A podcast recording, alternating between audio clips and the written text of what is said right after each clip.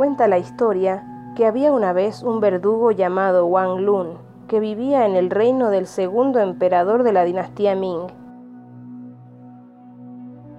Era famoso por su habilidad y rapidez al decapitar a sus víctimas, pero toda su vida había tenido una secreta aspiración jamás realizada todavía, cortar tan rápidamente el cuello de una persona que la cabeza quedara sobre el cuello, posada sobre él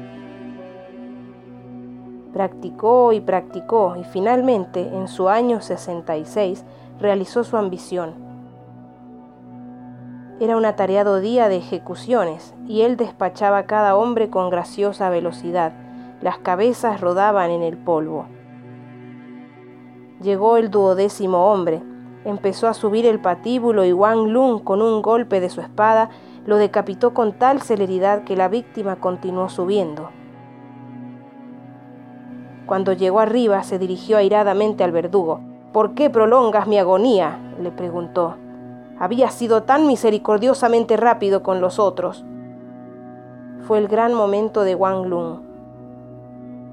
Había coronado el trabajo de toda su vida. En su rostro apareció una serena sonrisa. Se volvió hacia su víctima y le dijo, Tenga la bondad de inclinar la cabeza, por favor.